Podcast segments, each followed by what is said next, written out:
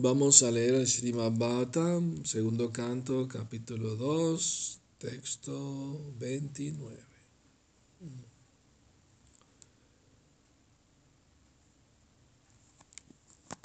Om Namo Bhagavate Vasudevaya. Om Namo Bhagavate Vasudevaya. Om Namo Bhagavate Vasudevaya.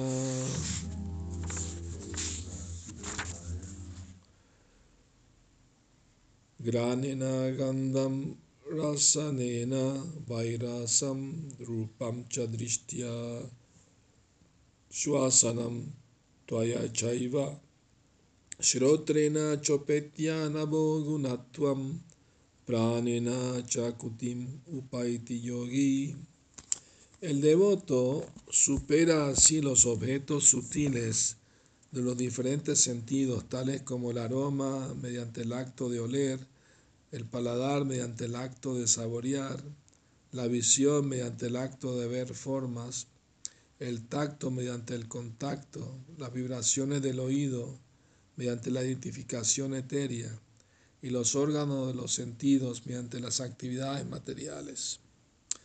Significado. Más allá del cielo hay coberturas sutiles que se asemejan a las coberturas elementales de los universos.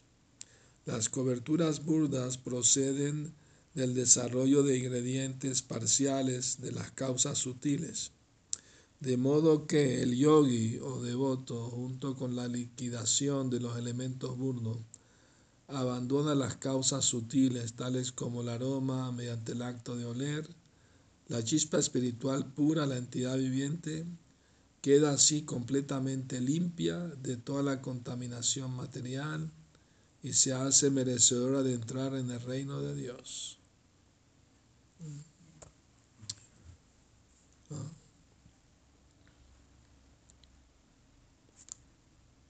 Voy a leer otro verso. Sabuta Sukshmendriya Saunikarshan Manomayam Devamayam Vikaryam Samsadya Gatya Sahate Nayati.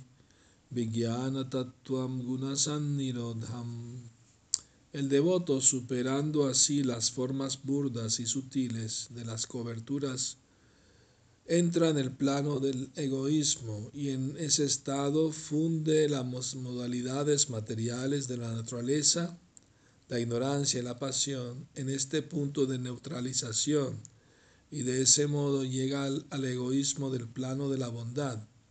Después de eso, todo el egoísmo se funde en el Mahatattva y el devoto llega al punto de la autorrealización pura. Significado por Shila Prabhupada. La autorrealización pura tal como lo hemos discutido varias veces, es el estado de conciencia pura en el que uno admite que es el servidor eterno del Señor.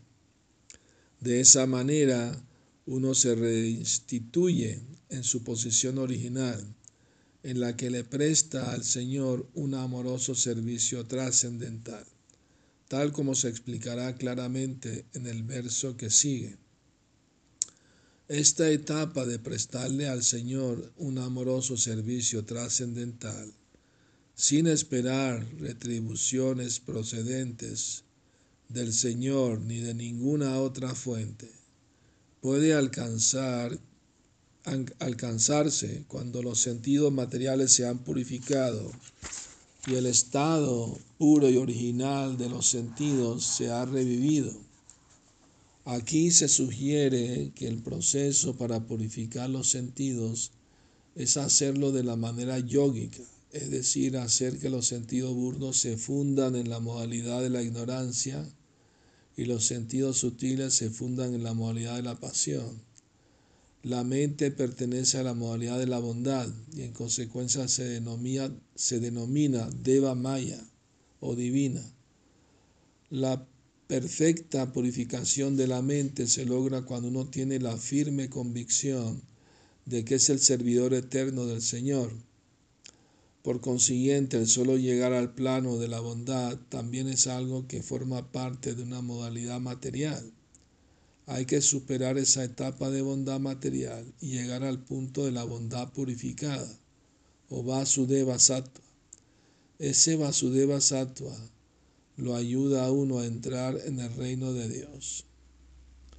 Debemos recordar también en relación con esto que el proceso de emancipación gradual que llevan a cabo los devotos de la manera en que se mencionó antes, si bien es autoritativa, no es algo viable en la era actual, principalmente porque la gente desconoce lo que es la práctica del yoga.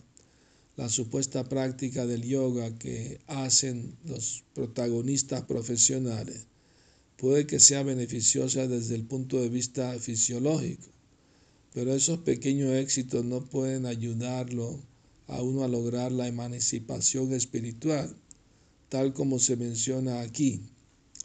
Hace cinco mil años, cuando la condición social de la sociedad humana se hallaba en el perfecto orden védico, el proceso yoga que se menciona aquí era una cuestión común para todo el mundo, porque todos, y en especial el brahmana y el Kshatriya eran formados en el arte trascendental bajo el cuidado del maestro espiritual, muy lejos del hogar, en la condición de brahmacharya. Sin embargo, el hombre moderno es incapaz de entenderlo a la perfección.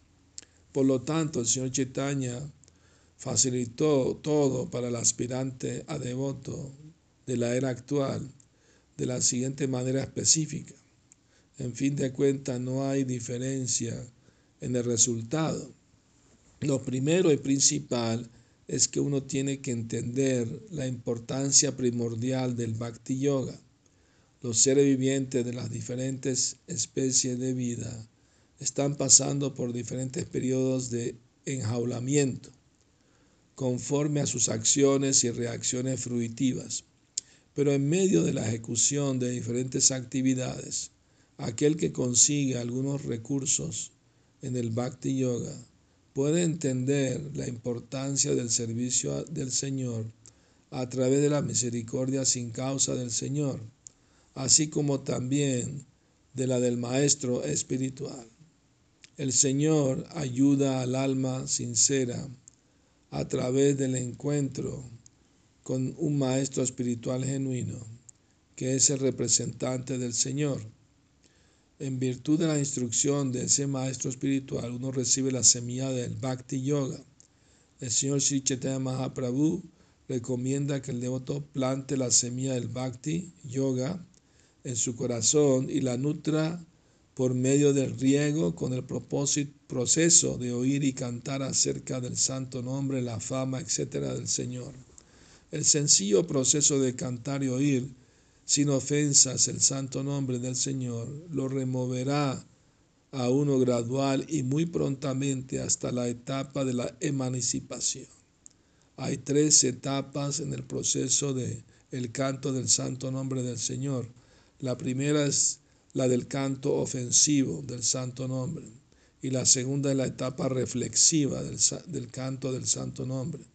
La tercera etapa es la del canto sin ofensa del santo nombre del Señor. Solo en la segunda etapa, la etapa de la reflexión, que se encuentra en la que se encuentra entre la etapa ofensiva y la etapa sin ofensa, uno alcanza automáticamente la etapa de la emancipación. En la etapa sin ofensa, uno de hecho entra en el reino de Dios, aunque físicamente parezca encontrarse en el mundo material para alcanzar la etapa en la que no hay ofensas, uno debe ponerse en guardia de la siguiente manera. Lo terminamos mañana porque está larguísimo. ¿No? ¿Está bien? Ok. Muy interesante, ¿verdad? Om Agyanati Miranda Salakaya Chakshuru Militam Yenatasmai Shri Gurave Namaha Nací en la más oscura ignorancia y mi maestro espiritual Shila Prabhupada me abre los ojos con la antorcha del conocimiento. A él le ofrezco mis humildes y respetuosas reverencias. Sila Prabhupada aquí Entonces, no es necesario en la era actual ese método de yoga tan complicado que acabamos de leer ¿no? en otro, el otro verso. Porque el hombre moderno no está capacitado para ese tipo de yoga. Porque para practicar ese tipo de yoga, que incluso Arjuna rechazó en el Bhagavad Gita, cuando Krishna le explicó a Arjuna el, método de Astanga Yoga, le dijo, no, no puedo practicar ese tipo de yoga. Arjuna era mucho más cualificado que todos nosotros, un amigo personal de Krishna. Y aún así él rechazó ese tipo de yoga, ¿no? Astanga Yoga. Porque primero los casados no lo pueden practicar, porque para practicarlo tienen que irse al bosque, dejar todo y practicar celibato. Así. Y de vivir una cueva, o sea, comer la fruta que cae. Ese, yoga de las ciudades, ¿no? puede que, que los ayude físicamente a su salud, pero espiritualmente no tiene mucho valor, ¿verdad? Entonces, por esa razón, el señor Chaitanya inauguró un método más fácil para la gente de esta era, que reunirse y cantar los santos nombres de Krishna. No, es tan difícil. Oír hablar de Krishna, de los pasatiempos de Krishna. Relacionarse con devotos, adorar la deidad, leer el Srimad Bhagavatam, hacer de su casa un templo. Esa es la recomendación que dio el señor Chaitanya para todo el mundo, principalmente para los casados que lo pueden hacer en su hogar.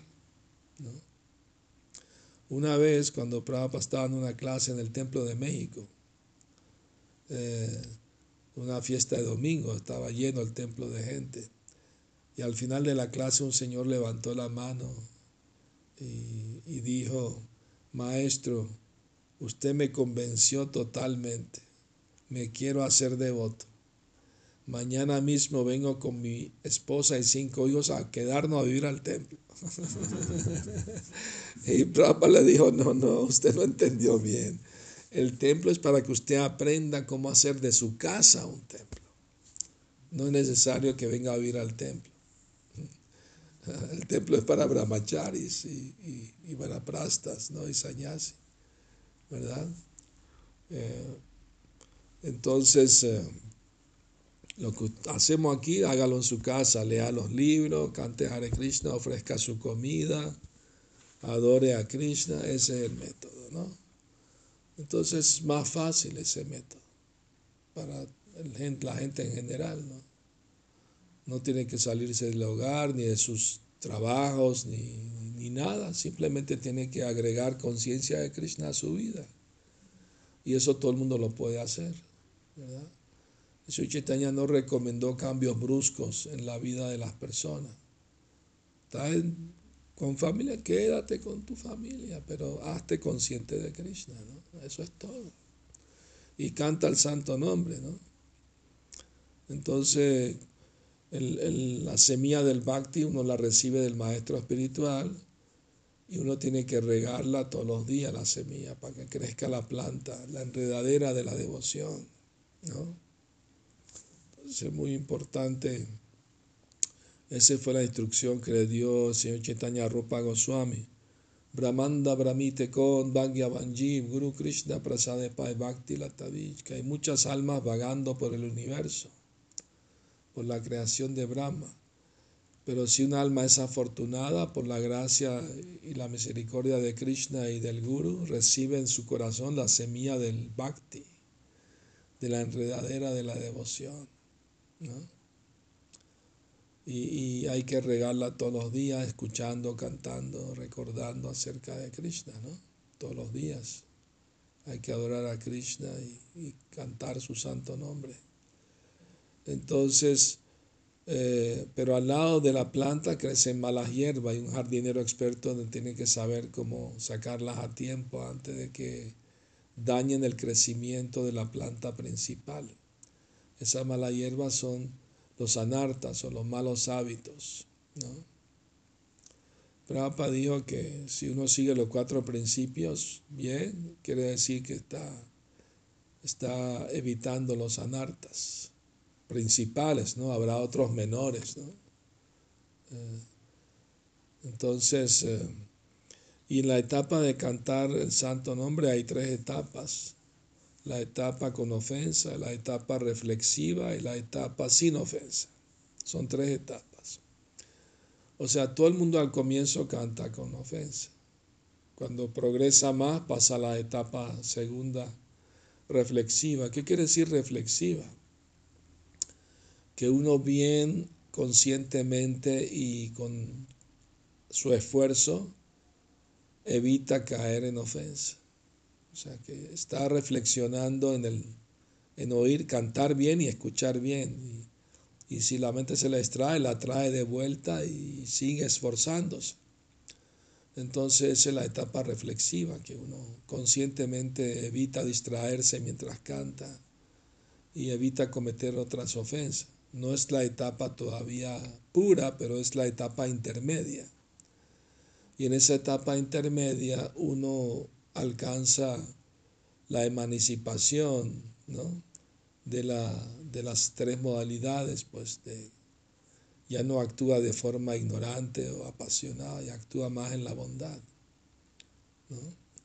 Entonces, eh, Haridas Thakur explicó que, que así antes de que salga el sol, pero ya está cerca de salir, ya se ve la luz y uno ve todo claro, aunque el sol no se ve todavía. De la misma manera, la segunda etapa del canto, el santo nombre, es algo similar que uno ya ve todo claro, aunque no llegó a la etapa perfecta todavía, pero uno ve todo clarito. Entiende bien, soy eterno sirviente de Krishna, no soy este cuerpo ni esta mente materiales.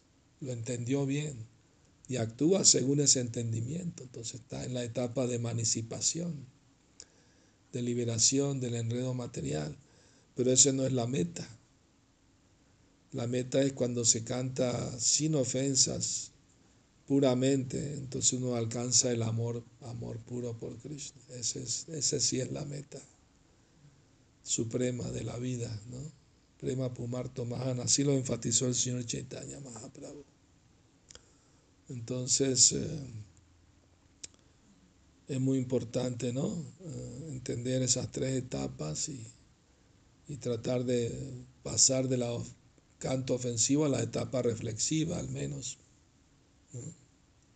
Y eso, eso requiere hacer un esfuerzo de, concentrarse mientras uno canta, de no distraerse. Y si se distrae la mente, que es normal, traerla de vuelta para que se purifique por escuchar el mantra. ¿no? Eso requiere práctica, que la mente tiende a distraerse y pensar en muchas cosas muy fácilmente. ¿no? Entonces, bueno, ah, ¿tienen algún comentario? muy bien. Entonces, Shila Prabhupada ki ya, Gora Premanandi, Ari